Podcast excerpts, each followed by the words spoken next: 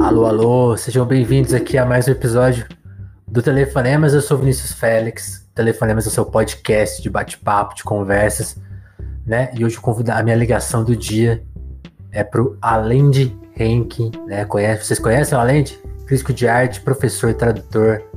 Tô lendo aqui a bio dele na Jacob, que é por onde eu conheci ele, e eu confio, confio na Jacob. Então, aqui tá falando que ele é mestre em poesia e a, as teses, depois você vai explicar pra gente o que é isso aqui, pela Universidade Federal de Santa Catarina e é graduado em letras pela mesma universidade. No momento ele está trabalhando numa tradução de uma obra do Hal Foster, que é Bad New Days Art Criticism Emergency. Né?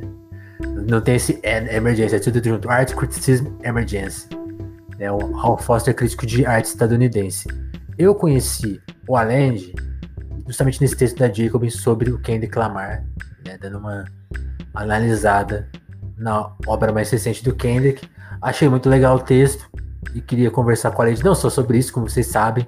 O Telefonemas é um papo perfil aqui para quem não para quem nunca ouviu, se você já é nosso ouvinte, você tá ligado como que é o papo aqui, né? Eu até acho interessante a tese ali do Allende no, no texto do Kendrick, né, que ele fala de gaguejo, tropeços.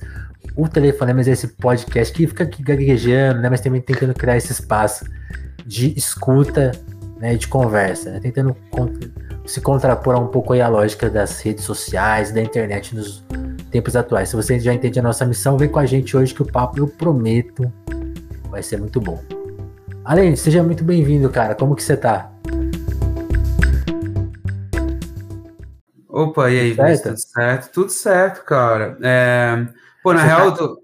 eu sei que você tá em Floripa e que você Viver uns dias sem celular, hein? Que emoção. Cara, nossa, mano. É muito louco esse negócio, né? Porque eu não me consideraria uma pessoa hum. muito. muito Viciado de celular. celular. É, exatamente. Não, eu não me consideraria mesmo, assim. Tem alguns períodos da vida que a gente fica mais ligado, né? Mas de maneira geral, por exemplo, antes de vir para cá, eu saí para bater uma bola, né? Eu pego, eu deixo meu celular em casa vou jogar basquete, fico lá uma, duas, três horas, volto para casa depois e vou ver como é que estão as coisas, assim. Mas esse, esse é o normal. Só que, pô, fiquei 72 horas aí sem celular e eu posso te dizer que, assim, rolaram sintomas de abstinência, assim. Uma coisa tipo. Não chegou, não chegou na tremedeira, mas assim, a ansiedade deu uma aumentada, sabe? E, e tipo, okay sendo uma pessoa que, que se considera não ser tão dependente do negócio, eu fico pensando quem realmente é dependente, né? Que é uma pessoa Nossa. que passa o dia inteiro, o dia inteiro, daí fica tipo, isso que eu fiquei três dias. Fica três dias sem, vai dar um surto, assim. É, é muito louco, porque aí tu percebe o quanto tu usa, mesmo quando você se considera uma pessoa que não usa tanto, né? Porque daí eu tava me comunicando só pelo computador e e daí eu sentia, oh, certos, certos momentos do dia, a falta da, de comunicação, que, que é uma coisa que acontece quando o celular tá no bolso, tu simplesmente pega o celular e responde alguém, né? E quando, como eu tinha que ir pro computador, eu ia, tipo, eu ia para as aulas do doutorado, eu ia fazer outras coisas, e daí eu pensava, tipo, poxa, na real que eu tenho que chegar em casa e abrir o computador para ver se me mandaram uma mensagem, se me mandaram um e-mail, coisa que no dia a dia com o celular no bolso, tu não para tá pra pensar. Tu não para pra pensar nisso. É, é interessante, assim, é uma coisa que chama atenção. Pô, eu queria falar, eu... Tá na, na bio da, da Jacobin que eu tô trabalhando na tradução, eu trabalhei nessa tradução, mas ela acabou que ainda não, não vai sair, vai, vai demorar bastante, assim. Ah, é, porque eu acabei mudando de projeto. No momento, na verdade, eu tô escrevendo um livro e preparando uma exposição que vai rolar no segundo semestre aqui em Florianópolis, num novo espaço expositivo. É, é, que eu sou curador também. Na verdade, eu sou essa. Como é que é? Eu tinha uma página no Facebook uma época atrás, chamada de A Pessoa de Humanas, que faz, faz vários trabalhos que não, que não pagam nada. É, eu, eu, tô, eu tô nesse lugar, assim. Te entendi, te entendi. e, e, você, você é um cara aí do Sul? Você nasceu aí, cresceu aí? Sou, cara, você falasse um sou... pouco da, da sua história? Eu sou daqui de Floripa, nascido e criado, assim, é, eu não tenho muito sotaque, que a, os meus pais não são da capital, né, são... De onde eles são? Minha mãe é do Oeste, Santa Catarina, é, ali por volta de Chapecó, e o meu pai é de Laguna. É, e daí acaba que o meu, meu sotaque não se formou como um sotaque manezinho, né? O, o, o tipo do, do sotaque manezinho, eu acabei não tendo isso. As pessoas de Florianópolis normalmente me perguntam de onde eu sou. Eu tenho que falar, não, eu sou daqui mesmo. Cresci aqui. É. e, cara, e daí. Deixa eu ver. Uh, eu comecei. Eu comecei a jogar basquete quando eu era criança. Eu quase fui jogador profissional de basquete. Eu, te, oh. eu cheguei, cheguei a tentar, só que eu me machuquei dois meses antes do campeonato, pro qual eu tinha fechado com olheiros para virem olhar. Então, se eu jogasse bem o campeonato, eu, eu ia ter, assim. E eu realmente pensava na, na carreira, assim. E daí não, não rolou. É, hoje em dia, hoje em dia eu, eu agradeço de certa maneira, porque eu gosto, eu gosto muito mais do que eu faço hoje, do que eu acho que eu gostaria de trabalhar com basquete. Apesar de eu adorar basquete, é meu esporte favorito, eu passo vários e vários dias seguidos assistindo NBA, e sempre que eu posso eu jogo basquete. Isso que eu ia te perguntar, você tá vendo as finais, né? Cara, eu tô. Eu, eu fiquei. Eu Golden fiquei State nervoso. Celtics, né? É, eu, eu, eu, nesse, nesses dois eu prefiro o Golden State, assim. É, eu torço pro Brooklyn Nets. Certo. É, e também por isso, porque o Celtics deu uma surra no Brooklyn Nets, então eu, eu quero vingança. Pô, mas eu, eu fiquei, eu fiquei surpreso com o jogo de ontem. Né? Cara, o que, que foi aquele jogo? Tipo, um primeiro quarto, um primeiro quarto que foi bizarro, o Steph Curry fazendo coisas que só o Steph Curry faz. E, e daí o último quarto do Celtics que foi. Eu assisto basquete desde que eu comecei a jogar basquete. Eu tinha 7 anos de idade. São, uhum. são quase 20 anos que eu assisto esse negócio. Eu não lembro de ter visto um, um quarto tão perfeito de um time. Tipo, nada, nada que eles tentaram deu errado.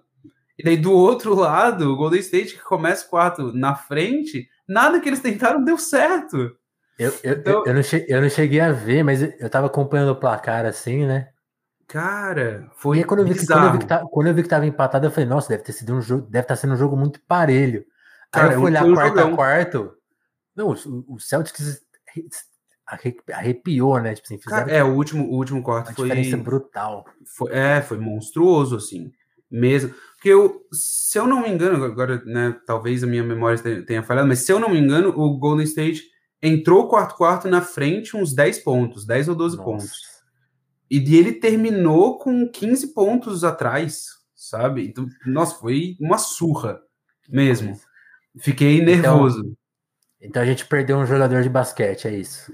É, cara, e daí eu é, queria, né, e queria jogar e tal, e o meu plano B, meu plano B sempre foi, durante muito tempo, assim, era fazer artes cênicas. Eu tinha, tinha muita vontade de fazer artes cênicas, e eu tive esse plano, acho que dos 6 aos 16 anos. Então, tipo, eu queria jogar basquete, pô, no A, e daí eu vou fazer faculdade, né? Porque tem que fazer faculdade, aquele, aquele pensamento.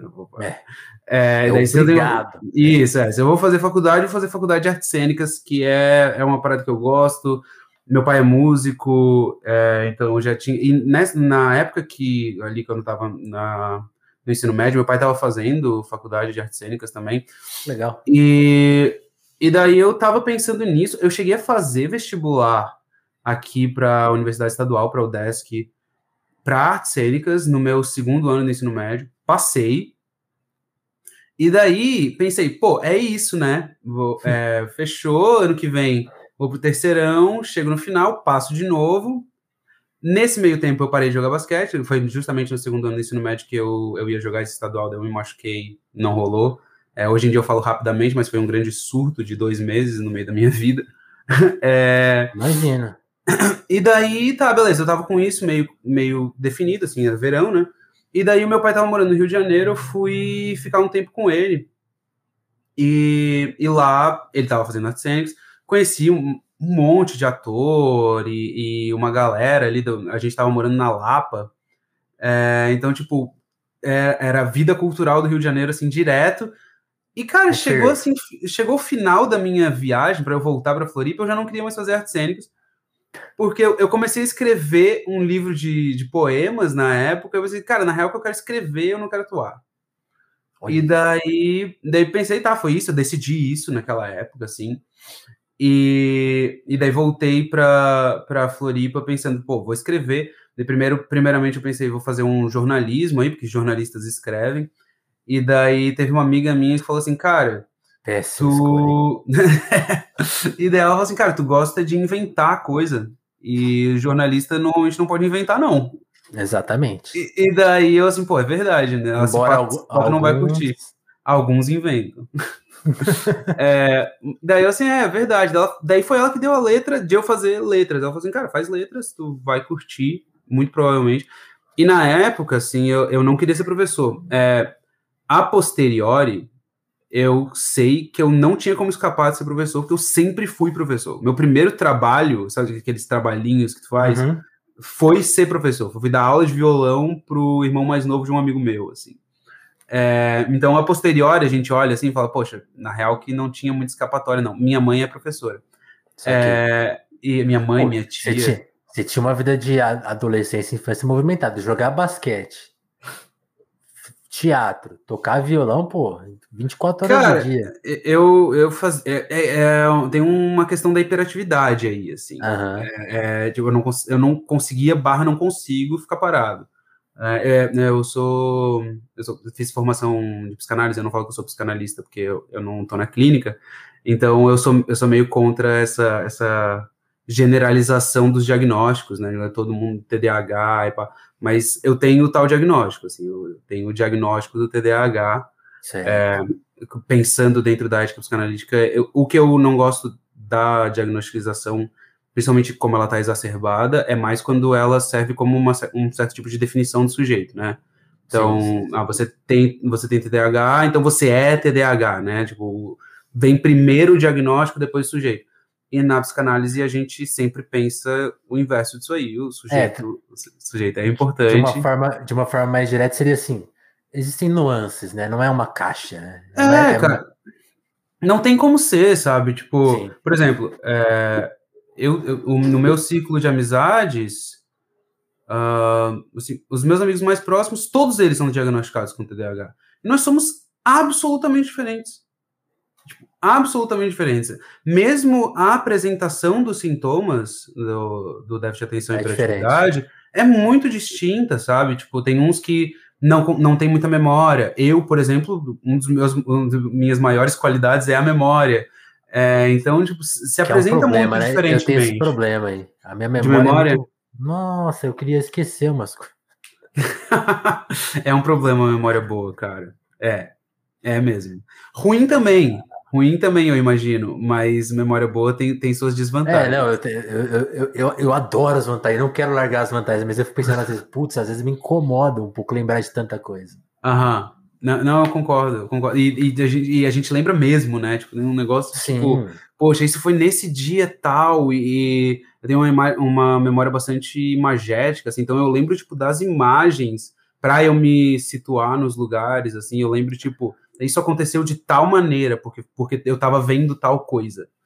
E, poxa, totalmente. é muito bom. As vantagens são boas, né? Mas às vezes é bom dar uma Cara, eu consigo, eu consigo lembrar de coisa. Eu assim, uma coisa que eu já, eu já comentei isso aqui no telefone mais uma vez. Eu, eu perdi um pouco do, do contato com os meus amigos da época da escola. Conhe- Conheço alguns, Uhum. vejo alguns assim de à distância e tal. Mas o contato mesmo perdi, assim, dire, de direto, né? Então, eu não sei muito bem o quanto eles lembram daquela época, por exemplo. Eu não posso para saber assim, para saber se, se eu que tenho a mente porque assim, eu consigo lembrar de cenas completas, cara, assim de ofensas ou Uhum. uma, uma cara, eu zoa também. que eu tomei e eu, eu lembro. E às vezes vem do nada aquela ideia, você fala, porra, Uhum. e, Aham. che- a E ponto de dela fica na cabeça, né? Ela fica na cabeça. Cara, então, eu, eu faço análise, né? Então, tipo, é, essa semana mesmo, tava na minha sessão de análise, tava lembrando de uma briga que eu tive Olha lá, com um colega com seis anos de idade. Assim, e, eu lembro das cenas todas completamente, assim, porque foi uma, uma briga que o cara, tipo, começou a me bater enquanto eu tava no Aham. chão. Então eu lembro de eu cair no chão, eu lembro de virar e empurrar ele. Eu lembro da coordenadora passando pela porta, bem quando eu consegui me desvencilhar e dei um socão nele. Dela assim, ah, é tu que é o violento. Daí, tipo, ela me tira de lá E eu, tipo, daí eu lembro da minha mãe chegando e eu tentando falar para ela, não, mas ele que me atacou, eu só tava me defendendo. E provavelmente se você cruzar com esse cara hoje na rua, ele não faz ideia de quem você então, é. Então, é, exatamente. coisas, coisas da memória.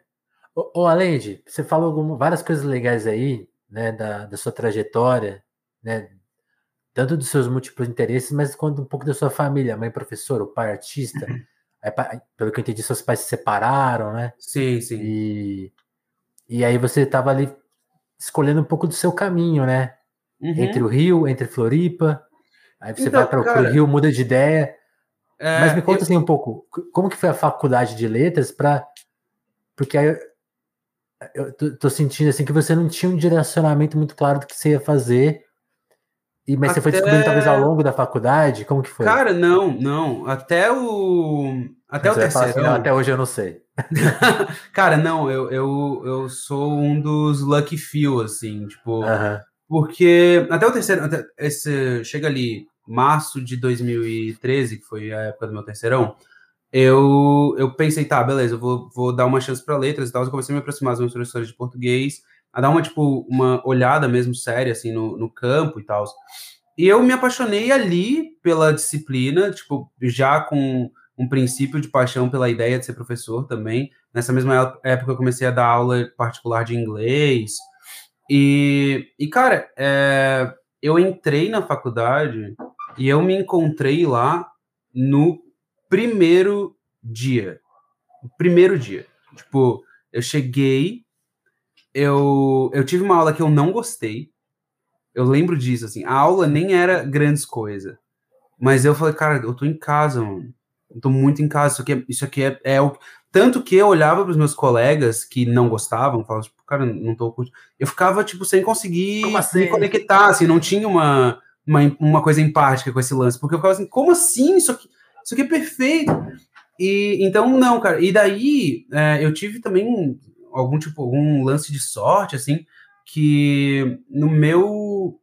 Na, no final do meu primeiro semestre de faculdade, um, um dos meus professores do terceirão de redação, ele, ele chega e me manda uma mensagem dizendo assim: olha só, me convidaram para ser professor de literatura, gramática e redação num cursinho comunitário é, de São José eu não posso, eu indiquei teu nome. Eu tinha acabado de entrar na faculdade. Daí ele assim, tu quer? E eu, pô, claro, né? Então eu comecei a dar aula no segundo semestre de faculdade. Sabe? Eu dou aula há oito anos, eu tenho 25. É, então, é, é uma. Foi. Eu me encontrei mesmo, assim, tanto que. Falei, minha mãe é, é professora, né? Mas minha mãe não curtiu a ideia de eu, de eu ser professor, de eu fazer letras a princípio. E ela, ela, ela conta até hoje que ela tava, tipo, que, na esperança. O que, ela, o que ela sonhava para você? Ah, mano, minha, ah, minha mãe deu uma delirada, cara. É que assim, eu sou, eu sou aficionado por Fórmula 1. Começou a, me seguir no, começou a me seguir no Twitter há, há pouco tempo, tanto ainda não é. pegou nenhum grande prêmio. Grande prêmio de Fórmula 1, final de semana, eu passo o final de semana inteiro falando de Fórmula 1. Assim, é, todos os treinos eu assisto e tal. E isso começou em 2007, quando o Lewis Hamilton entrou, que é o cara para quem eu torço e tal. E daí teve uma Grande semana. Lewis uma semana dessa época, assim, quando eu tinha 10 anos, lembra que eu te falei, dos 6 aos 16, eu tava basquete e artes cênicas, né? Mas teve uma semana em que eu tava com uma coisa fixa na cabeça que eu falei pra minha mãe, eu falei assim, porra, se pá, era legal fazer engenharia mecânica pra trabalhar na Fórmula 1. Esse, esse, esse era o, o a frase completa. Tipo, engenharia mecânica pra trabalhar na Fórmula 1. E foi uma semana disso. E, cara, tu acredita que quando eu tava chegando no terceirão, ela ainda tava pensando que eu pudesse fazer engenharia mecânica, sendo que eu detestava matemática. Mas, assim, de uma maneira visceral. Assim, eu, eu, tinha tido um professor na, na, minha sexta série que destruiu a disciplina para mim, assim. Caramba. A gente tem, tem essas histórias, né? Alguns professores que são irresponsáveis no trato com os alunos e, e daí pegam um, um aluno ou outro para Cristo. E ele não gostava de mim, é, ele chegou, ele, ele, admitiu isso uns tempos depois. É, ele não gostava de mim e tipo, fez da minha vida um inferno, assim. E daí, até ali, até a quinta série, eu adorava matemática. Mas, tipo, eu associei a matemática ao professor, e daí minhas notas despencaram, e daí eu passei a detestar a disciplina e nunca mais voltou, assim. hoje em dia, eu admiro a matemática. Como uma pessoa que admira a linguagem, eu admiro a matemática. A matemática é algo. Nossa, eu leio Badiou, né? Então, algum entendimento de, de matemática tem que ter, porque aquele, aquele cara é doido, né? No, no melhor sentido da palavra. e, é, e daí. Mas é isso, assim, tipo, eu tenho essa admiração, mas naquela época, detesta, jamais pensaria em passar minha vida trabalhando com cálculos e tal. É, então ela queria, ela pensou isso, e ela disse que ela tinha esperança de ela que eu. tinha boa memória, né? Porque você falou uma vez e ela. Ah, ah mas é mãe, né? É mãe, né? É, é, aquele negócio, tipo, ela fixou naquele ponto ali, tipo, esse vai ser o futuro. É, porque os pais hoje ele, têm essa. Hoje ele tá mexendo com essa coisa de arte, mas, pô, ele vai fazer a faculdade certa, é, que bom. Pais têm essa, essa mania, né? Eles, eles planejam, planejam um filho, né? Tipo, e, e eles sempre vão se decepcionar. Com certeza. É um, é um outro sujeito. É, aliás, está na, tá na, tá na, na, na, natureza da relação de pais e filhos uma, uma decepção constante, né? Porque são expectativas criadas o tempo todo que sempre vão cair em algum tipo de falta. E, e daí ela disse, tipo, que estava esperançosa de que eu desistisse dessa ideia de ser professor até o dia que eu voltei da minha primeira aula. A, minha primeira, a primeira aula que eu dei para uma turma foi um dia antes de eu fazer 18 anos, no dia 1 de agosto de, 2000 e, de 2014. E, e, cara, eu voltei com o olho brilhando, tipo, eu tinha amado aquela aula. Até hoje eu lembro, o negócio da memória, eu lembro de todos os detalhes daquela aula. Daí eu, ela conta que ela chegou, ela, ela, ela viu tudo. aquilo e falou, tipo, ah, pô, não, não tem volta mais é, abençoa e vai aí, vai fazer, porque tu, tu realmente ama isso. E, cara, é, eu acabei de dar um curso pelo Instituto Outros, Outros Estudos sobre Harlem Renaissance, né, pensando... É, que, que é, o, é o tema do meu projeto de doutorado, né, que é Arte Negra nas Américas como forma de resistência política. E, e cara, eu não consigo ficar sem dar aula, assim. É, é uma coisa que me alimenta mesmo, assim, tipo, me faz respirar, me ajuda muito com pesquisa, com, com crítica também. Então, tipo, eu preciso desse espaço da sala de aula, dessa troca com os estudantes, para começar a pensar algumas coisas, tirar da caixinha algumas ideias e daí depois escrever em algum lugar e tal. Então, é, dar aula é, é fundamental. Assim, dentre as coisas que eu faço, né, tipo, crítico de arte, curador, tradutor e professor, professor é a primeira. Assim, Saquei. Professor, daí depois vem as outras coisas. Ó, toda vez que um professor vem aqui, tem uma pergunta que é refeita. Né? E, e mais legal ainda que você já tem um, uma caminhada boa aí de professor. Né? Você falou, você é jovem, mas você dá aula há muito tempo. Uhum. Sala de aula nesse período, que é um período conturbado do Brasil. Né? Uhum. Você, você, você pegou aí já um, começo do estrago, eu diria. é, não, é, é, eu peguei, eu peguei todo que esse caminho, viu, né? O que, que você viu ao vivo na sala? Mudou alguma coisa? Ou a temperatura da sala não mudou tanto? E aí, uma segunda pergunta já. Quando você olha para a sua época de escola, né? Que pô, tinha professor que pegava pilha, imagina que você viu ou vivenciou bullying sem esse nome também, né? Uhum, uhum. E todo, várias outras questões de sexualidade, várias coisas que se apresentam na, naquela. Na, que, que eu acho que para nossa geração foi um pouco mais fechada. E aqui eu tô chutando tudo. Então, essas, essas duas uhum. perguntas. O que, que você viu na sala? O que, que você viu nesse, dentro desse período nas suas salas de aula?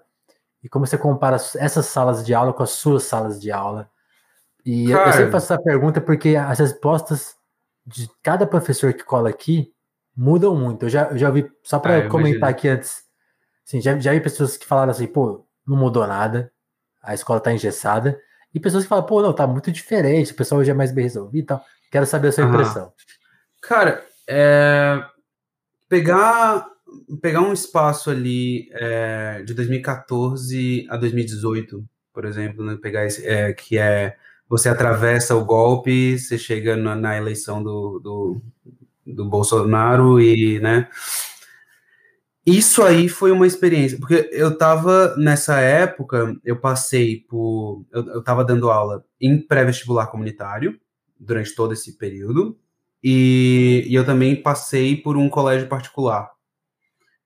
É, E é muito engraçado porque tinha um lance de da, de uma certa influência é, que, que em, em, até em alguma medida poderia até ser interessante uma influência é, da internet e de certos pensamentos na sala de aula que começa a acontecer ali por 2016 que eu não via antes e que com certeza eu não via na minha época. Certo. Assim, não chegava nem perto. O problema, né, é na que... nossa época a internet caminhava, né? Isso. Ela não corria que nem hoje. O problema, cara, e isso é um problema da esquerda, né? É, eu, sou, eu sou comunista, né? Então a, eu estou sempre pensando na esquerda. É, o problema é que a gente não tinha, naquela época, por exemplo, a minha amiga Sabrina Fernandes estava começando a aparecer, né? É, Jones Manuel também estava engatinhando e tal. Já o lado da direita já tinha uma influência bastante grande na internet, né? Olavo de Carvalho, Nando Moura. Então, de um lado, você via o alunos. companheiro Nando Moura. Não... Tá de um lado, você via alunos é, fazendo algo que, na minha opinião, seria interessante, que era questionar certas coisas. Uhum. Por outro lado, eles partiam de premissas completamente falsas. Né? Certo. Então, eu vi muito isso acontecer, assim, de ter realmente que ir no, na raiz de, de, um, de uma conclusão que um estudante já tinha chegado e ter que dizer, cara, na real, essa conclusão é falsa. Ele assim, não, porque tal pessoa, né, o companheiro Nando Moura, falou tal coisa. É que ele tá mudado, ele tá mudado. é, e daí eu fico, cara, mas não é, não, não, simplesmente não sustenta, né? Uhum. E daí tem que explicar tudo desde o início. E são, são tipo, aí nessa época eu, eu vi, é, são, eram adolescentes, né? Tipo, galera de 15, 16, 17 anos. Você não tem repertório nenhum, né? É, e tipo, e eles estavam. E eles estavam nessa. absorvendo isso daí na época de, de ir pro vestibular, né? E tal. E eu tinha que estar tá lá ao mesmo tempo.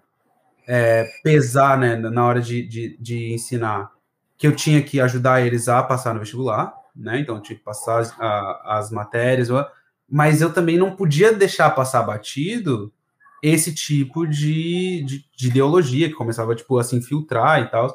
E, e, nem no, no sentido no sentido que a direita fala para gente doutrinar os alunos não. A questão era justamente falar assim pô era mais interessante você questionar como você tá afim de questionar o professor você deveria questionar também o vídeo no YouTube.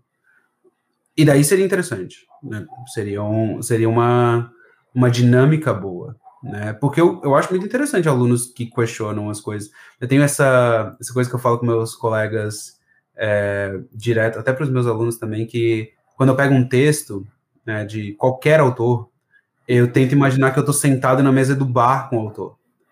Porque quando tu tá com um brother numa mesa do bar e ele fala uma bobagem, você não vai tipo, opa, peraí, peraí. Isso aí, isso, isso, aí, isso aí não, não é legal, peraí. Agora, quando são esses autores, né, tipo, autores renomados, eles, quando tu tá lendo, tu tá lendo no início, assim, da, da, da, tua, da tua relação intelectual com eles, tu normalmente baixa a cabeça e, tipo, aham, aham, aham. E daí chega um ponto que tem que falar, não, mas peraí. Você quase fala assim, é um ser humano. Ah, eu que devo estar errado, né? Isso, exatamente. Só que daí, tipo, tem um, um momento, uma chave, né, uma virada, e fala assim, não, peraí, é um ser humano. Né? Se eu erro, ele, ele erra né? E, tipo, são ideias de uma pessoa que hoje de manhã acordou, fez o café dele e tal, foi dar aula, né? Então, às vezes ele vai errar, às vezes ele vai escrever uma coisa errada, e a gente precisa botar isso num, num, num certo tipo de, de relação que seja mais horizontal, bem menos vertical. Total. E daí eu acho muito interessante para poder questionar as coisas e construir conhecimento, né? Eu acho que isso é bacana. Isso, isso é muito louco também, né? Se você pegar assim, alguns autores que têm obras super extensas, né? É difícil você falar assim, o que, que esse autor exatamente pensava? Pô, na própria obra dele ele se contradisse algumas vezes, então é. ele foi e voltou. Aí eu sempre fico pensando assim, pô, hoje a gente julga uma pessoa às vezes por uma bobagem que ela escreveu, né? Tipo assim, né? Pensando na vida escrita eu, aí. É, pô, cara, é muito A gente tá ficando maluco isso. com isso. Né? É muito louco. Não, porque, né, tu vai amadurecendo, tu vai crescendo e tu vai, tu vai, tipo, mudando de ideia. Eu tava conversando com uma, com uma amiga esses dias, falando, cara, é, Deus me livre de uma pessoa... Ela tava contando uma história de, da galera, a galera tá, que critica o Foucault a partir do, do História da Loucura, né, que foi, tipo, é, dissertação de mestrado do cara, assim. E daí... Gente, é, é, e daí a gente pensa assim, poxa, Deus me livre que alguém, quando eu morrer, sabe, uns 50, uns 30 anos depois que eu morrer, os caras me julguem pela minha dissertação de mestrado. Não, peraí, gente. Calma, tipo, teve, muito, pô. teve muito mais coisa depois. Vamos com calma. Sendo que a história da loucura é, é, um livro do Jovem Foucault, mas é um livro bastante interessante. Eu tenho minhas discordâncias com Foucault, né? Claro. Mas é um livro bastante. Pra, porra, Falou, Foucault. Mestrado sabe? Mestrado uhum. é, um, é um baita livro, sabe? Fala sério. E, e é isso, assim, tipo, os caras vão amadurecendo bastante. Eu sou, sou lacaniano, né? Tipo, poxa, a, ao longo dos seminários do Lacan, você vê várias vezes que ele vai ter que voltar e falar assim: ah, tipo, eu tinha pensado nisso daqui. E não é, tipo, ele até não é que eu estivesse completamente errado é, 10 anos atrás, mas eu, hoje em dia eu acho que tem uma possibilidade de complexificar essa interpretação que fica mais interessante. E, poxa, é isso, né? Tipo, o desenvolvimento intelectual é isso, né? Você ir se maturando e complexificando mesmo as suas coisas, porque a gente, a gente começa bem simples, né? A gente começa meio raso. Então. É meio, é meio que tipo uma mistura de oportunidade, paciência, tempo, né? Tipo assim, vários termos que estão fora de Cara, estão, né?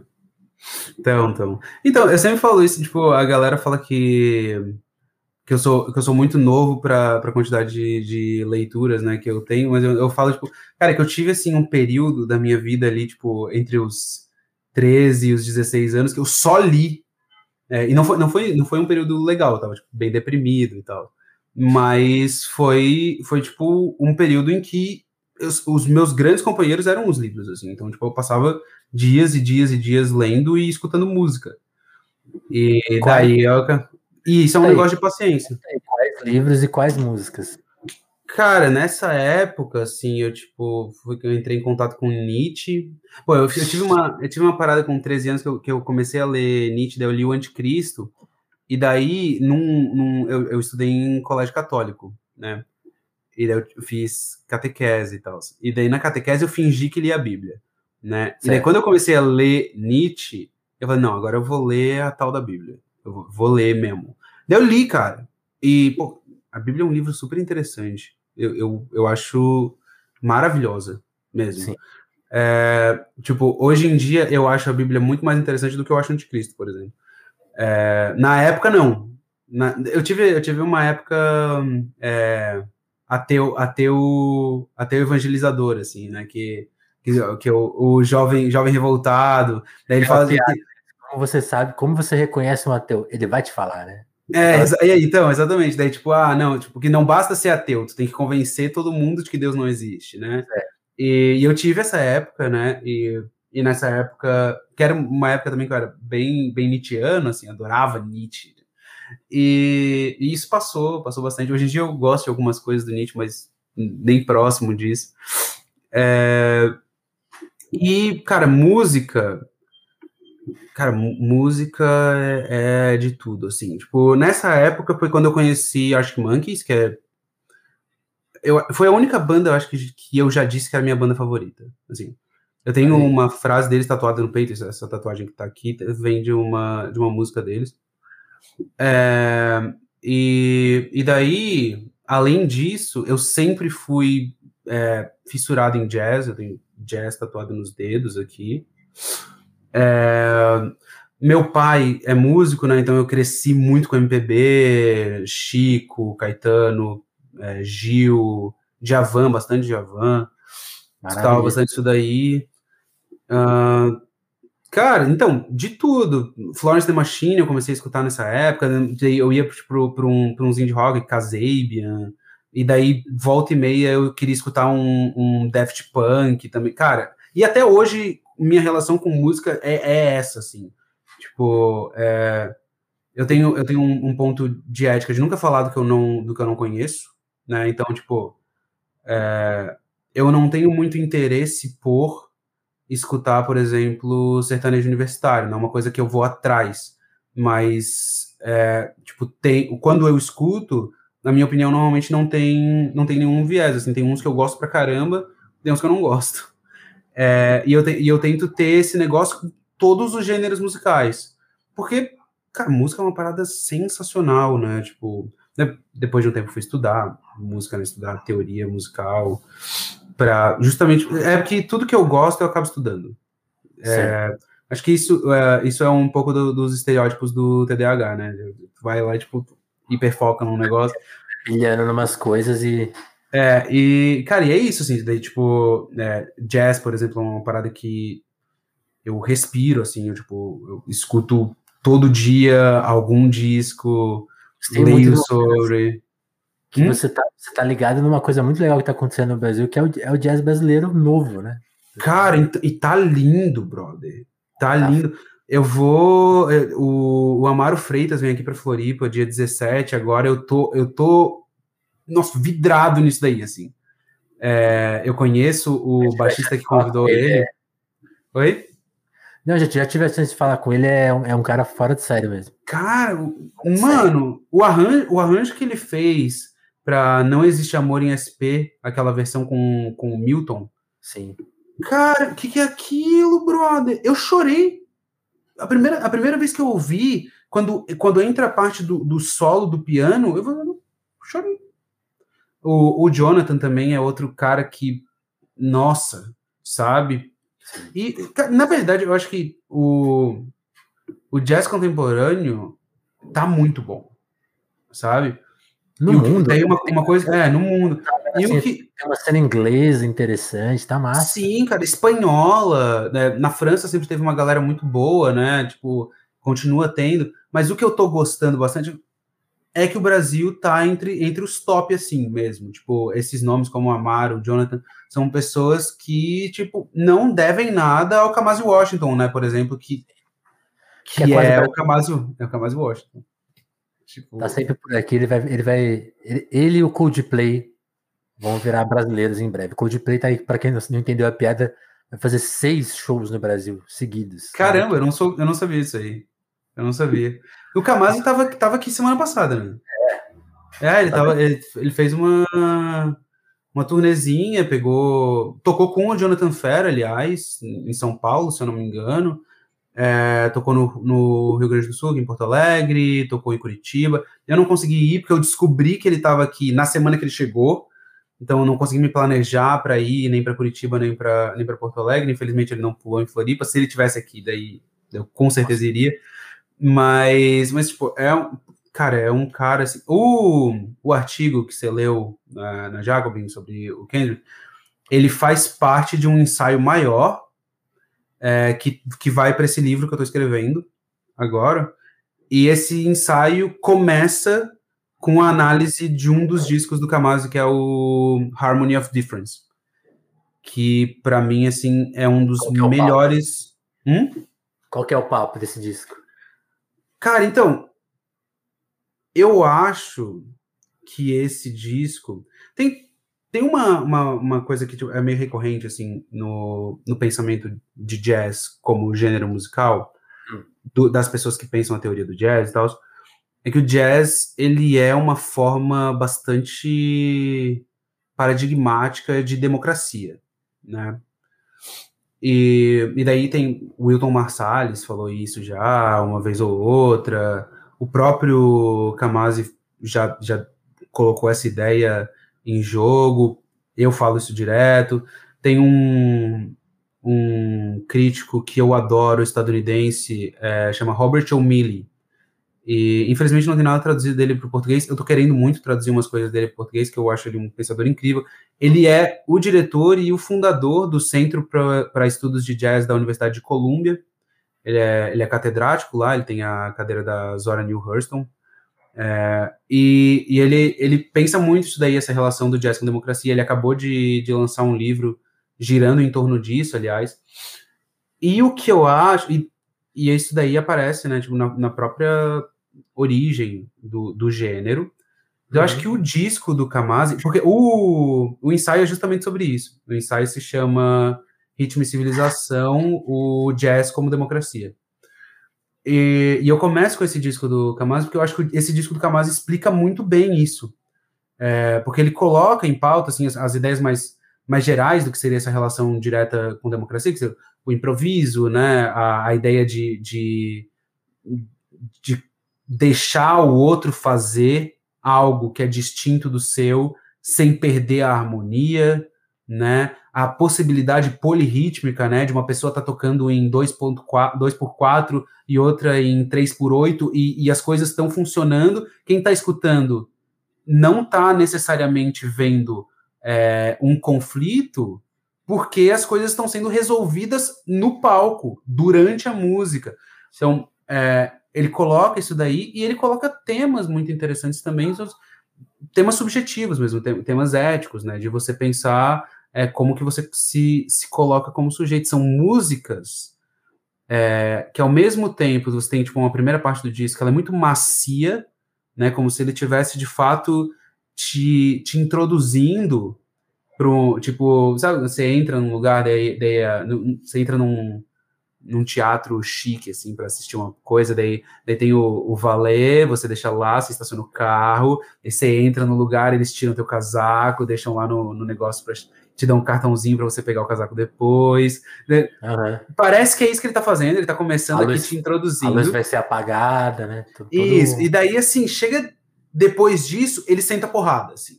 Daí você vê, você tem, tipo, inspirações do Charles Mingus, você tem inspirações do, do do Miles Davis, você consegue ver as influências do cara, você consegue ver a, a brincadeira dele com a música contemporânea, mesmo com o rap, né? Tipo, com, com a ideia rítmica de, da, da tradição africana, né? Principalmente da África Ocidental, ali dos países da África Ocidental. É, então, tipo, ele chega e, e, ele, te, ele te coloca ali, te dá um, um uma acariciada para poder te dar uma porrada ali depois, que na minha opinião funciona muito bem para você poder pensar política, né? Porque você tem que trabalhar nessa tensão, né? Nos lugares de prazer, claro, né? Porque uh, apesar de ser uma luta, né?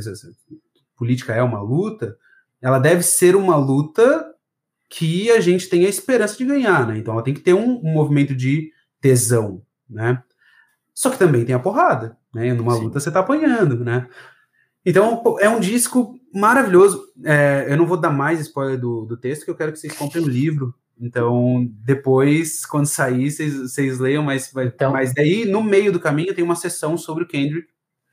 Que louco, você chegou no Kendrick não pelo hip hop, mas pelo jazz, então, né? Que é uma... Cara, na real, eu, é, pelos dois, assim, porque o hip hop sempre, também sempre foi, tipo, muito a mim, assim, eu sou, tipo, apaixonado. É, e, e daí, tipo, meio que casou. Mas o primeiro disco do Kendrick que eu ouvi foi o To Pimp Butterfly. Sim.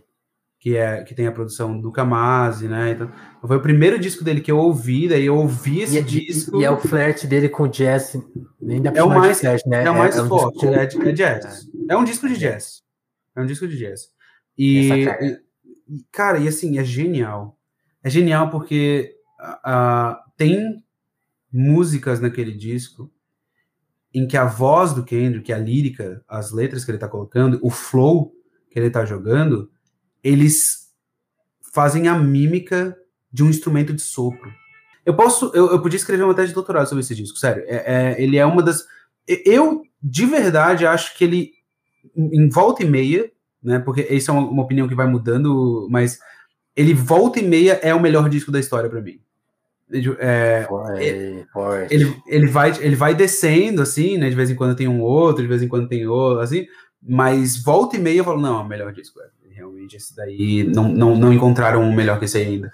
E assim, é, eu não escutei todos os discos, mas eu escutei, escutei alguns discos. Alguns. Escutei alguns discos. É, e daí depois eu voltei para os outros discos do Kendrick, né? Eu sempre, fui, sempre gostei muito do Eminem, Kendrick também, né? Visivelmente tem bastante influência. É, do Jay-Z, dessa galera. Então, tipo, Racionais, Sabotagem, galera. O, o, Brasil também tem, tem uma cena de rap que é simplesmente fenomenal, assim. É, o, o maior rapper da história é brasileiro, para quem não sabe, se chama Mano Brown. Quem discordar, depois responde aí nos comentários. Mas é, é por aí. Porra, o Mano Brown é, é, um gênio. Ele é um gênio. Cara, e, e, e não só rapper, assim, ele é um músico muito, muito fenomenal. É, aquele, aquele, aquele disco dele, Bug Nights. É. É, cara, é, é muito bom. É muito bom. Tipo, eu lembro uma galera reclamando, né? Choradeira e tal, que eles estavam querendo Racionais, né? E, e era Mano Brown, né? São coisas Muito diferentes. Sim. É, e, cara, mas o disco é fenomenal, sabe?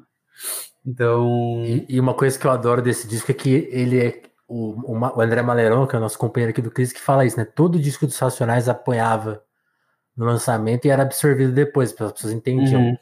Isso aconteceu com o Bugnipe, era um disco que uhum. só teve uma recepção meio fria com ele, depois rolou, assim. É, é ano, aquele disco vai ficando mais forte.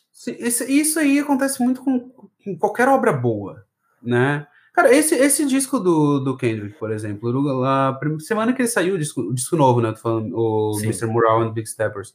A semana que ele saiu, eu quero ouvir tanta gente reclamando. É, tipo, eu, eu escutei ele três Não é vezes no dia. É, tipo, ah, tipo, ah, errou na produção. Cara, não, não, pera, não. Errar, errar, na produção, não. Vamos com calma aí. É, e, e, o disco, cara, pra mim é o segundo melhor disco do Kendrick. É, mas, de fato, ele é denso. É um disco bem denso. É um disco duplo. Complicado. Né? De, é, disco duplo. É, como eu falo no, no texto para Jacob, ele, ele passa quatro músicas contando pra gente que ele não sabia se queria fazer o disco ainda, né? Ele não sabia o que, que ele ia dizer, né? É, eu lembro de uma, de uma entrevista que o, que o Emicida deu, o Leandro, é, falando sobre o, o amarelo, né? Que ele, entre o, o, o, disco anterior e o amarelo teve um, um hiato grande, assim, né? Sim. E daí o, o Acho que assim, o maior da carreira dele, inclusive. É, foi o maior da carreira dele. E ele e ele falando assim, cara, eu tava, tipo, tava vivendo, assim, para ter coisa para falar. Tipo, eu, eu fiz um disco, eu falei o que eu queria falar, e aí eu precisava, né, tipo, de outra. E daí ele vem com Amarelo também, é um disco fenomenal, assim, e um disco em que ele se apresenta. É, um disco que ele se apresenta bem diferente, assim, né? Tipo, é, é um outro Emicida, né? Também um, um disco bem maduro, bem denso. E, e o negócio do Mr., do Mr. Moral também é isso, sabe? É, é um disco. Ele, come, ele demora. E daí, se tu tá esperando, porque daí você tem, tipo, dois lados. Né? De um lado, você tá esperando batidas fortes o tempo inteiro, disco todo.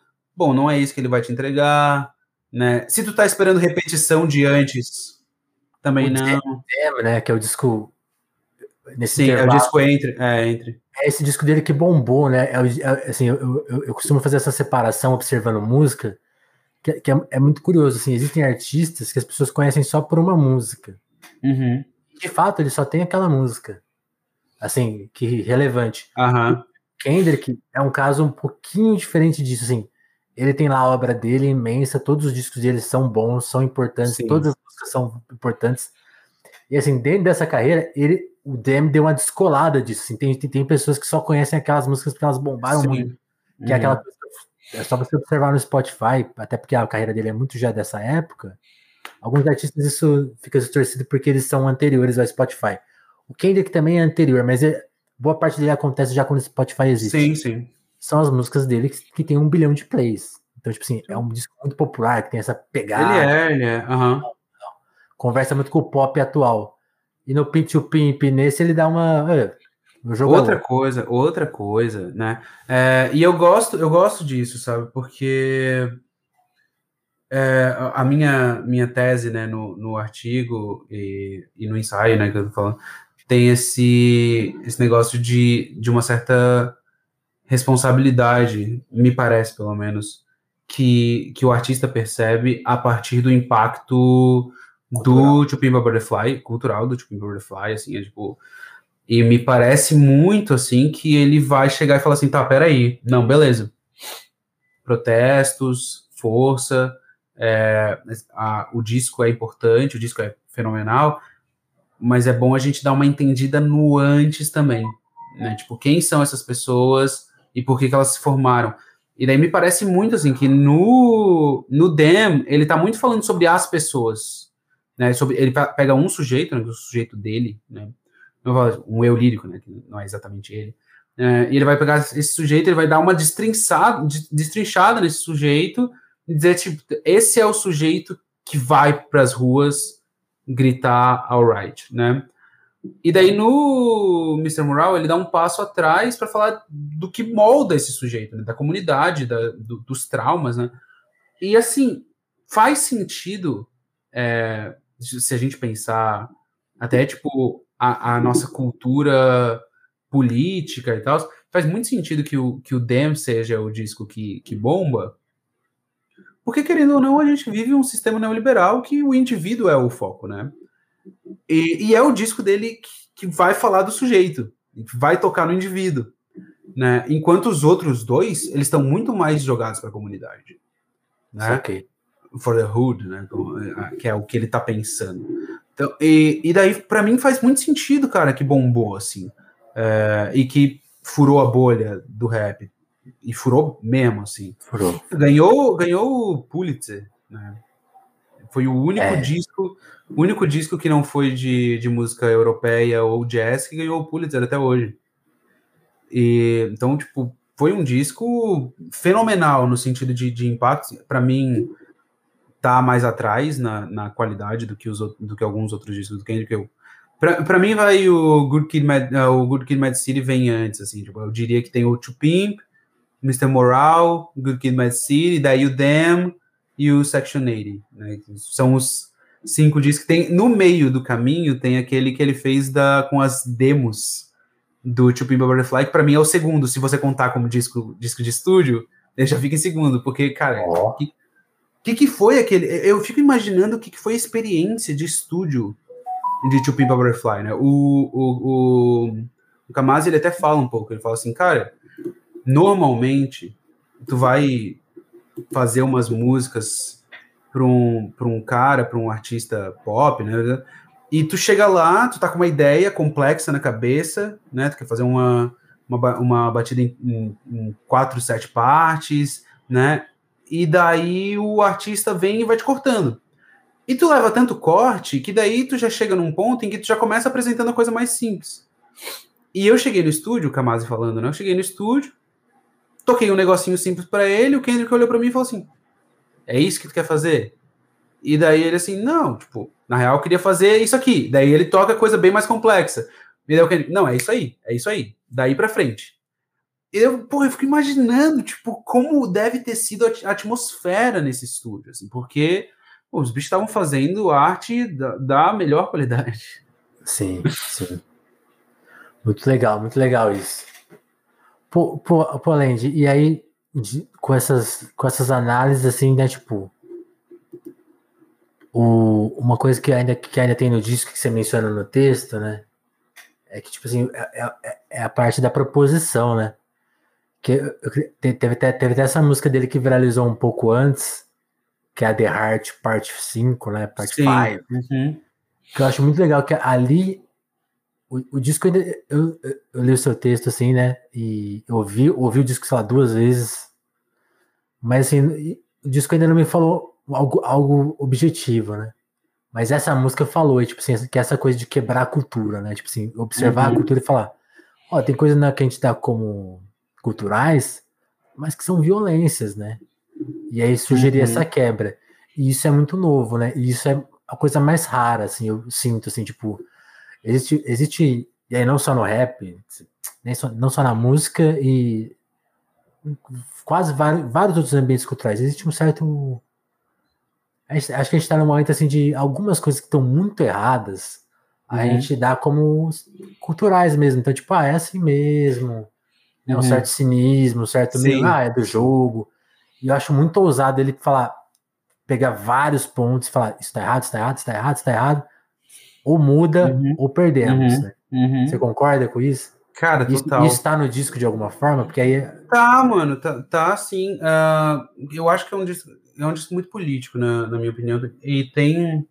Essa música. Deixa eu só lembrar o título dela aqui, que, que eu vou, vou dizer, tipo, certinho. Mas é uma música, tipo, em 2019, rolou uma polêmica com o Kendrick, né? Que, que ele. Opa. Ele foi, chamou. Ele tinha essa, essa, essa rotina de chamar fãs pro palco, né? E, e ele chega e chama uma é Anti-Diaries. É o nome da música que eu vou falar daqui a pouco, mas já chego Ele chama essa menina pro, pro palco pra uhum. cantar com ele e tal. E é uma menina branca. E daí ela começa a cantar uma das músicas que é a música que ele tá tocando. Só que é a música do Kendrick, né? A música cheia de nigger. E daí ele para a música e fala assim: não, tu tem que blipar essa palavra. Então, uma mulher branca, e daí, tipo, teve todo um backlash, assim, né? Tipo, como assim? É a tua música, agora tua fã não pode cantar tua música, aquele negócio. E daí, nessa, nessa música Anti-Diaries, que é uma música muito confeccional do, do Kendrick, que ele fala sobre a, a tia trans dele e do primo trans dele, é, ele faz aí um meia-culpa, né, sobre justamente uh, o, a nossa linguagem e a forma como a nossa linguagem é, é violenta politicamente, né? Então ele, ele fala assim, cara, em diversas ocasiões, como alívio cômico, ou mesmo, é, né, tipo, é, cacuete de linguagem, eu usei a palavra faggot, né, que é como nigger, né, assim, uma palavra é, proibida, né. Seria, é, nas devidas é, proporções, não, seria uma coisa relativa, é. Exatamente. É, é, é, que, tipo, é, que, não existe esse parâmetro. Exatamente, correto. mas é tipo, é uma palavra Sim. muito, muito ofensiva, ofensiva, né? E, tipo, que você é bem intencionado, se você é bem intencionado, você não usaria. Né? É, a não ser que você esteja dentro da cultura, né? Porque, pô, nigger, tipo, eu posso, de acordo com meus amigos estadunidenses, eu posso, converso com eles assim. Mas, mas tipo, fora é violento. E daí ele fala assim, cara, é, e é justamente o que ele vai colocar na música. Assim, é, eu falei várias vezes e, e eu entendo que tá errado. Tá errado isso daí. É, ele termina justamente a, a, última frase da, da canção. Ele fala: Faggot, faggot, faggot, we can say it together, but only if you let a white girl say nigger. E, então, tipo, é uma questão sobre como a linguagem afeta a política, como ela afeta os, os, os sujeitos né, que, que circunam a política, e como a gente, como sujeito, necessariamente tem de prestar atenção em como a gente lida com essa linguagem. Né? E, e eu acho que vai muito para o teu ponto. E, tipo, qual é a nossa cultura? Sabe? Quais são as práticas culturais que simplesmente não estão ok? Não dá mais para fazer. Sabe? Tipo, ah, não, mas é tradição. Pô, mas tem uma, várias tradições bosta. Muitas, sabe? Tipo, a questão de, de você poder olhar para a tradição é você poder criticar a tradição. E daí você olhar para as coisas boas da tradição e dizer assim, e salvar, né? E puxar e falar, não, eu gosto disso, tá, papá. E também olhar para as coisas ruins e falar, isso aqui não tem mais lugar, não cabe. É, eu acho bastante corajoso. Né? O The Heart é, é, é uma série de canções muito interessante. As cinco partes Sim. que tem é, o, o Kendrick arrasa musicalmente e na lírica também. E, é, e, é, e é, é, é, corajoso também no sentido assim, é uma ideia muito complexa. Né? Sim. E ele, e ele dá na música, assim, tipo. Eu acho que até ele se arrisca a ser mal interpretado de novo. Sim, com, não, com certeza. E, e eu acho que isso é um dos valores desse disco. Porque ele é um disco em que ele se arrisca muito. Porque ele se arrisca musicalmente, ele faz um disco. Ele podia muito bem fazer o feijão, do, feijão com arroz dele e ir para casa, ganhar seus prêmios, ganhar suas vendas. Não é isso que ele faz. Ele faz é, um disco tem, difícil de escutar. Assim. É. é, ele faz difícil de escutar. Então ele se arrisca ali. Ele se arrisca nos temas. E daí ele vai falar disso daí. Vai falar de, de de problemas matrimoniais, ele vai falar de problemas de psicológicos, ele vai falar de problemas culturais, Ele vai atrás de várias coisas, assim, tipo, de pontos polêmicos, de fato. Tipo, que, e, e que valem a pena ser polêmicos. E, em momento algum ele questiona o caráter polêmico do que ele está tratando. Então, assim, justamente estou tratando porque quero fazer parte dessa polêmica, porque eu quero que a gente traga isso à luz. Então, é, é muito arriscado, é uma das partes que eu mais gosto, porque, porque eu acho que a está ali, tá aí para propor coisas, para nos colocar é, algumas algumas ideias, né, para nos deslocar de certa maneira. E, e daí, tipo, volta e meia a gente encontra alguns lugares comuns, né, pessoas que pô, não estão mais fazendo isso, né? E eu acho que quando tem artistas que correndo o risco fazem, acho que vale. Vale, pelo menos vale a discussão. Quando dá certo, como eu acho que deu esse disco do Kendrick, melhor ainda, que daí é tipo a, a discussão chega num alto nível, né? Mas às vezes, tipo, é uma coisa que, como crítico de arte, eu, eu costumo levar, assim. Porque eu dificilmente escrevo sobre algo que eu não gosto. A não ser que eu tenha, alguém tenha me pedido para escrever sobre algo, né? Uhum. Antes, de eu, antes de eu experienciar esse algo, eu já tenho que escrever, daí eu vou ver, não gosto, daí, assim, tá, beleza, vou ter que escrever que eu não gostei. Mas se eu estou escolhendo, eu dificilmente escrevo sobre algo que eu não gosto. Os meus, meus objetos, normalmente, de crítica, eles são duas coisas. Algo que eu gostei ou algo que me decepcionou. É, me decepcionou no sentido de que eu olho para aquilo e falo assim, cara, tem muito potencial. Só que tem um filme, e daí volta e meia eu, eu, eu elogio as coisas. Assim, eu, eu, eu ia te perguntar isso, né? Porque quem, quem tá ouvindo fala, pô, o cara é professor crítico e, e tem uma parte da conversa que ele falou uma coisa de filme, eu queria saber onde que os filmes entram aí, né? Ah, então, eu sou crítico e eu, eu tenho uma certa, um certo lugar meio incomum assim na crítica que eu não me especializei em nenhuma mídia artística. Então eu falo sobre tudo. Eu falo da literatura, que é onde eu comecei, né? Eu fiz letras, meu meu mestrado é em poesia áestese, que é áestese é estética, poesia Aí, estética. É, e, e, o meu doutorado é teoria da modernidade, né? Então, é, eu vou na literatura, mas eu trabalho com curadoria, então trabalho com artes visuais, trabalho com cinema, eu faço curadoria de exibições, de festivais, eu sou o curador da, do Festival de Cinema Negro de Santa Catarina, que aliás vai acontecer entre os dias 23 e 26 de junho, agora, no cinema do SIC, que a gente vai em Floripa. Atenção, hein? É, então, trabalho com todas as coisas, assim, eu, eu falo de eu falo de, falo de dança, eu falo de arquitetura, tudo que é estética, eu falo, assim, é, é, é, é importante para mim. E eu gosto de trabalhar com todas essas coisas, assim. É, porque eu não consigo muito ficar num lugar só.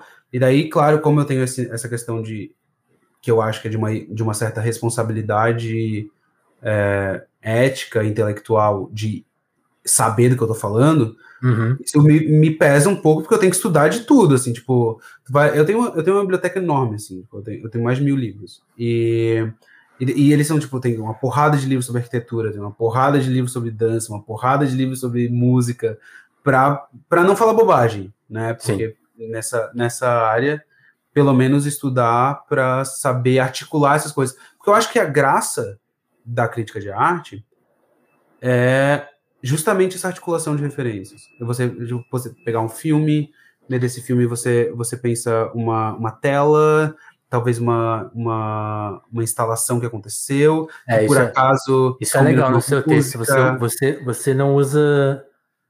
A sua, a sua referência de, de comparações não são outros rappers, né? É, então, é, tipo, é, você, é, é você brinca... Mesmo. Porque eu acho que isso é um trabalho mesmo da crítica, porque o, o funcionamento da, da, porque tem uma diferença entre a crítica e a, e a resenha, né? O comentário, né? Então, tipo, você pode fazer um, um comentário. Um comentário, se eu fizesse um comentário do disco do Kendrick, giraria em torno do fato de eu gostei, é um disco bom. Daí, né, eu aponto uma coisa aqui. A crítica não, a crítica ela tem o trabalho de expandir a obra que você está criticando. Justamente por isso que, que eu faço de crítica de algo que eu gosto ou de algo que me decepcionou. Porque você está expandindo aquele negócio. O, a questão da decepção é tipo, pô, tem várias coisas ali que se tivessem sido melhor trabalhadas, teria sido genial. Eu ia dar o um exemplo, tem um filme com o Justin Timberlake que chama acho que é o preço do amanhã. Aham. Que é, ele tem todo um conceito de que de que o mundo, as pessoas trabalham por horas de vida, assim. E daí, tipo, tu tem tipo 24 horas. Quando tu quando tu nasce, tu tem 18 anos, eu acho, ou 21 anos, tu tem 21 anos. Daí a partir dos teus 21 anos, tu tem um ano de vida que vai sendo gastado, assim. Daí tu tem que trabalhar para ganhar horas, para ganhar dias, para ir vivendo. Só que daí tem, tipo, gente em certos distritos que tem um bilhão de anos, assim, sabe? Tipo, cara, esse filme ele tem uma ideia. Nossa, fenomenal. O filme é horroroso. Sério, o filme, é muito ruim. É, é com a- Justin, é com Justin Timberlake e a Amanda Seyfried, que são, aliás, tem isso também, que são duas pessoas lindas, então muito bom de assistir, dessas pessoas lindas, um com o outro. Mas o filme é ruim. A ideia é fenomenal. E daí, isso me dá vontade de escrever, sabe? Que daí eu falo assim, poxa, vamos, vamos pegar. Porque daí, cara, só isso daí, isso daí tem um, um espaço para você falar de, de teoria marxista que, né, nada de braçada, né? Mas não só isso, você pode pegar outros exemplos, outros filmes, né, outras, outras obras. É, só, só que vem na minha cabeça, primeiro ponto, a, aquela tela famosa do Dali, do tempo derretendo, né, dos, do relógio que derrete. É, então, sabe, você poder articular essas coisas, porque daí você começa a, de alguma maneira, deslocar o, a percepção das, das, Eu acho que esse é o trabalho da crítica, a percepção de quem está lendo sobre Sim. aquela obra, né? O Lacan ele fala muito sobre a psicanálise, ele fala que o trabalho da análise é dar a ver de maneira desviada, né? É tipo você pegar a experiência e colocar de ladinho, né? É Mudar muito o ponto de referência. Cara, isso é a crítica. E, e para mim é a crítica. E eu, como eu fiz formação psicanalítica, obviamente vem uma coisa da outra, assim. Mas é isso, é você poder dar um- uma desviada no ponto de referência. Na, na justo na música que você citou do Kendrick, tem esse verso, né? Para você entender, to truly understand love, né? Tipo, para realmente entender o amor, muda de lado, né? Muda de posição. Aham, Né? exatamente. É. É um jeito de falar isso também, né? Ó, é, E é, tipo, gira, sabe? Tipo, eu tenho, eu lembro sempre de um, de um caso, de um caso aceitar a que, contradição é importante porque nós somos humanos. sim, Tem uma Tipo, complexidade que a gente eu- ignora. Eu fiz a minha formação na, na Escola Brasileira de Psicanálise, na seção Santa Catarina, aqui. aqui. E eu lembro sempre de um caso clínico que eu estava tava sentado, estava ouvindo, e um cara, ele chegou, né, chegou para analista, começou a falar, falar, falar sobre a mãe. Ele estava com, com um problema com a mãe. Pá, pá, pá, meia hora, Aham. associação livre de mãe, mãe, mãe. E daí, e analista ali, ouvindo, pá. A primeira pergunta que a analista fez, depois de meia hora, foi: E como é que tá o teu cachorro? E isso, cara, pum, quebrou, né? Porque, porque ele fica assim: Não, peraí. Tinha um negócio ali, né? Tipo, ele tava com um plano. Mas daí, pô, agora ele tem que responder, né? A questão do cachorro. Ele vai ter que desviar a perspectiva, né? E, cara, isso é um trabalho muito interessante, porque mesmo que você, quando você tá assim, né, tipo, cabresto, você tem uma coisa, um foco, pá, às vezes você não tem como ver o que tá girando em torno ali. Daí você pega, tipo, não, peraí, vem pra cá, gira de lá, vem aqui, olha desse lado. E daí muda, muda a imagem que você tá, você tá vendo. E talvez você ache soluções melhores, né, porque eu acho que isso também é a questão da crítica, né, é, de alguma maneira, ou pelo menos eu, eu penso a minha crítica como isso, de alguma maneira ajudar a pensar soluções melhores para o mundo, né? Porque vivemos nele, né? E, e ele está cada vez mais problemático, né? Infelizmente. Cara, Seria, então seria muito interessante a gente pensar esses desvios e, e, e, eu acho, eu recentemente tive essa conversa com, com um amigo meu, ele ele até botou a frase que eu falei para ele num, num, numa epígrafe de um, de um artigo que ele está escrevendo. Eu falo assim: a, a crítica começa quando a gente percebe que os artistas não nos devem nada. Muito pelo contrário. Né? Eu acho que pô, a arte, e é por isso que eu trabalho no que eu trabalho, a arte é o lugar perfeito para pensar esses desvios, para pensar melhores soluções. Os, os, artistas, eles eles trabalham com isso, assim, né? Eles trabalham com, com imaginação de mundos, né? De futuros possíveis, de, de reimaginação de passados, né? Então, tipo, tem, tem uma força metamórfica em você pensar a arte, todas elas, que eu acho foda, assim. Por isso, por isso que eu gosto tanto de trabalhar com o que eu trabalho. Não, total. Isso de criação de futuro é muito louco, assim. Ano passado a gente teve é, discos que, tipo assim, conseguem, conseguem imaginar o, o... Eu até queria escrever um. Eu queria ter essa capacidade de escrever um artigo que falasse assim, pô, na música brasileira o bolsonarismo já acabou.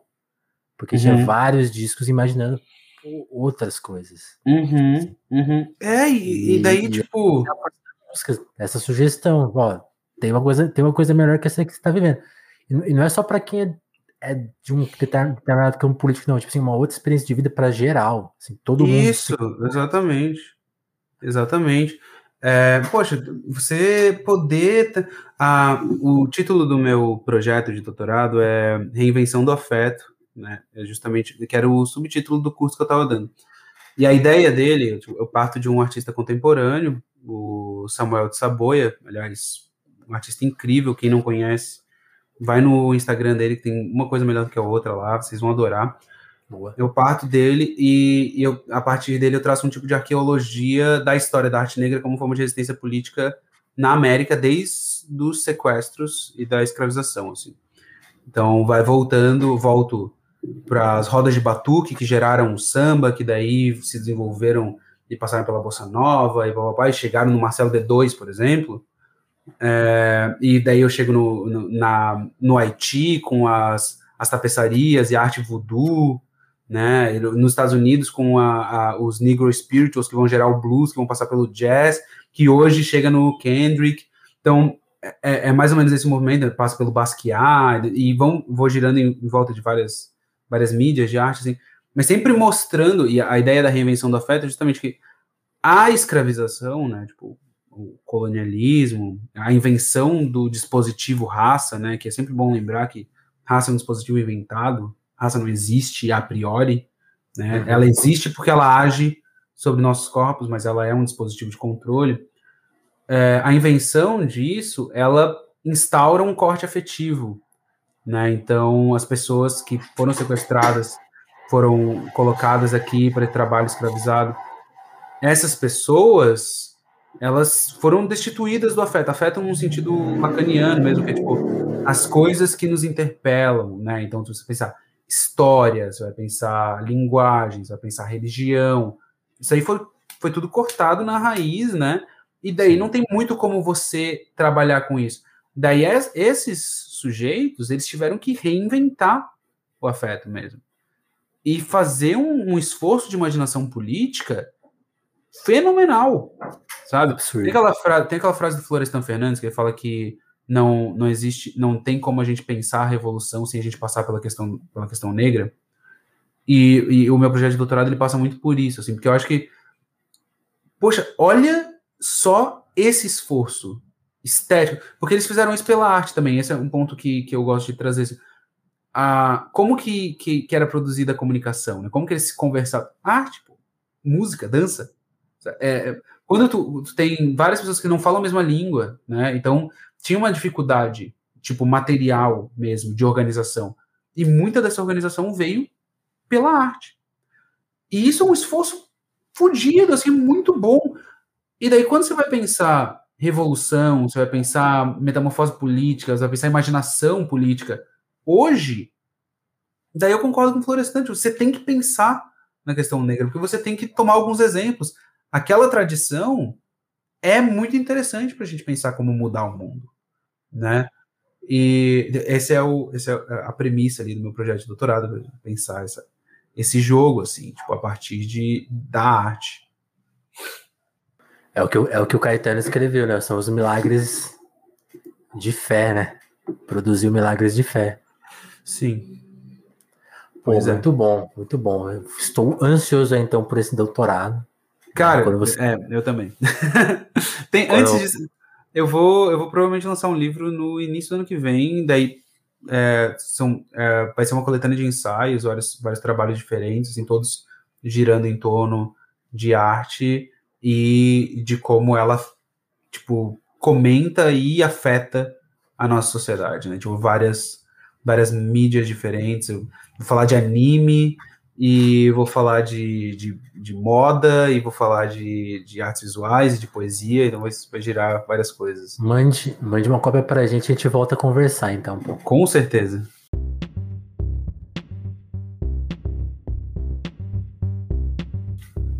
Pô, muito bom. Eu, eu vou pedir licença por além de um segundo para convidar todo mundo que curtiu esse papo, seja na versão aqui do YouTube, seja na versão do podcast em áudio, né? São, os, são as formas que o Telefonemas existe atualmente. E convidar todo mundo para que curtiu o papo, curtiu a ideia, curtiu, entendeu aqui o nosso formato, nesse né? tipo de papo aberto. E pô, vocês viram, né? A gente falou da vida do Além, aí depois falou de todo o trabalho dele de pesquisa, de crítica, né? Então, duas. É esse tipo de conversa que permite essas. Conversa boa. É, a boa conversa. E então, se você quiser que a gente continue no ar, para esse tipo de espaço existir só com a ajuda da audiência. Então considere, acho que a nossa principal moeda de troca, o compartilhamento, mandar isso aqui para um amigo seu, para uma amiga sua, né? Manda aí, faz, faz esse rolê, manda para uma pessoa da sua família, troca uma ideia, usa a gente para trocar ideia. Seria a maior moeda de troca. Agora você também, lógico, pode tirar com o Pix, tem aí o link na descrição, tem link na tela para aqui no YouTube, tem nosso apoia também, no YouTube tem como você ser membro do canal ou também apoiar esse vídeo especificamente, tem um coraçãozinho. São formas de ajudar a financiar a gente. Ó, vou, vou falar aí, precisamos, porque é trabalho, né? Então é. ajuda a gente a, a, pagar algumas contas e, e, e, assim, aquela coisa que eu já falei assim, pô, é massa esse projeto, né? Vamos ajudar ele a continuar no ar. Então, deem essa moral pro Telefonemas. Além de, brigadão, cara. Curti cara, eu que agradeço ouvi. Não, eu adorei o papo, eu adorei o papo. É, com, é, quando quiser me chamar, tamo aí. É, adorei mesmo. E é isso mesmo, galera. Tem que apoiar, sabe? Uma outra coisa que, que eu normalmente comento, assim, falei bastante no curso que eu tava dando, é que pessoas, né, indivíduos, né, sujeitos, eles podem ser bem importantes, né, tipo, para para girar uma ideia, para produzir uma crítica, para né, amalgamar, mas só se muda as coisas com organização coletiva, uma galera se juntando para fazer as coisas, né? Tem que se organizar e tal. E assim, iniciativas como esse podcast é, são ótimas para que a gente consiga organizar, sabe? Escutar ideias diferentes, pessoas diferentes falando sobre as coisas. Então é muito bom dar uma apoiada aí para continuar acontecendo, para que a gente faça as coisas funcionarem. É, eu, eu adorei. É, eu vou. Eu tava escutando, aliás, ontem o, o teu episódio, acho que é de 2020, com o Gabriel Tupinambá. É, Pô, aí você foi buscar, é, hein? É, então, eu, eu, eu, queria justamente ouvir esse daí. Eu também tá, eu tô, tá na minha lista para ouvir o do, do Zig, que é meu amigo, meu editor, né, o Guilherme Zig. É, um então... dos episódios, um dos episódios mais. O Zig, eu brinco com o Zig, você é pop, Zig, porque é um dos episódios mais. É um dos episódios mais escutados da, da história do, do Telefonemas. E o Zig não é muito famoso, né? Tem gente ah. muito mais famosa que ele aqui no Telefonemas, assim, em tese, né? Porque aí. A, a, aí que tá, né? É um dos episódios mais escutados. Eu sei, eu sei que é uma. Foi uma coincidência ali, porque é um episódio sobre antifascismo, né? É, tem, tem o livro o, do Mark Gray, né? quando o termo explodiu no Brasil, Aham. a gente fez um episódio sobre isso e acabou. A Sabrina retweetou, então tipo, chegou, chegou em muita gente, tava todo mundo interessado nesse assunto. Ah, mas assim, é, ouvir o Zig é sempre bom. É um dos episódios mais escutados da história do Telefonema. Mas muito bom, muito bom. Escuta lá, depois você comenta, além. Tipo, e, Beleza, cara, pode deixar. Só, só vou te informar que essa sua explicação, é, eu vou treinar ela e vai ser meu texto base a partir de agora, porque você falou tudo. ah, beleza. Eu, eu, vejo, eu vejo essa reclamação constante, pô. Né, tipo assim, o monarquismo do Brasil, né? Pô, só esses caras. Mano, os nossos amigos, só divulgam uhum. esses caras, você vai, a gente vai querer o quê do mundo, né? Então, uhum. Uhum. Que é, é aquela. É, é, é clichê, mas seja a diferença que é, no mundo. É, tem, tem, que fazer girar, sabe? Fazer girar. Jazz, gente, jazz, sabe? Jazz. É, é fazer o negócio girar. É, polirritmar as coisas sem perder a harmonia, sem perder a ternura. Então é isso. Como diria outro poeta. É. Muito bom, Alende. Valeu, cara. E turma que acompanhou. Prazerzaço, querida. Até o próximo Telefonemas. Acompanhe a nossa agenda de lives. E se você acompanha a gente pelas plataformas de áudio, não tem erro. É toda segunda e toda quarta. Às vezes na terça, às vezes na quinta, porque às vezes eu demoro para editar, né? Coisas do Independente. Abração, turma. Valeu. Valeu, Alende. Valeu. Até o próximo Telefonemas.